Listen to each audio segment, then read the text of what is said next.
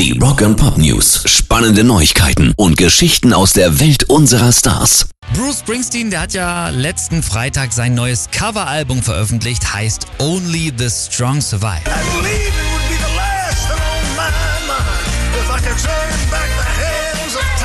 Darauf hat der Boss ja US-amerikanische Soul-Klassiker neu interpretiert und jetzt kam raus, das war nicht sein erstes Coveralbum. Tatsächlich hat er davor schon mal ein komplettes Coveralbum aufgenommen und hat es dann einfach wieder in die Tonne getreten, weil es sich, Zitat, nicht richtig für ihn angefühlt hat.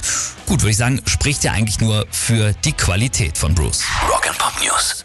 Nicht mal mehr ganz drei Monate, dann werden in Los Angeles schon zum 65. Mal die Grammy Awards verliehen und jetzt wurden auch ganz frisch die Nominierten verkündet und da gibt's eine fette Überraschung. Ozzy Osbourne ist gleich dreimal mit dabei.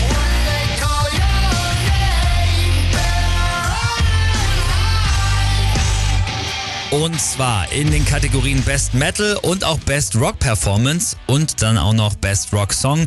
Aber auch Muse, die Red Hot Chili Peppers und Ghost und auch die Black Keys können sich Chancen ausrechnen.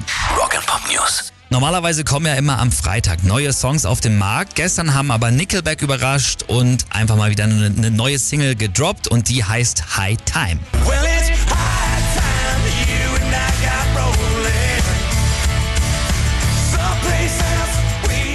Ja, ist schon recht country-lastig, zeigt aber einmal mehr die Bandbreite des kommenden Nickelback-Albums. Get Rollin' heißt das und das kommt dann schon am Freitag raus.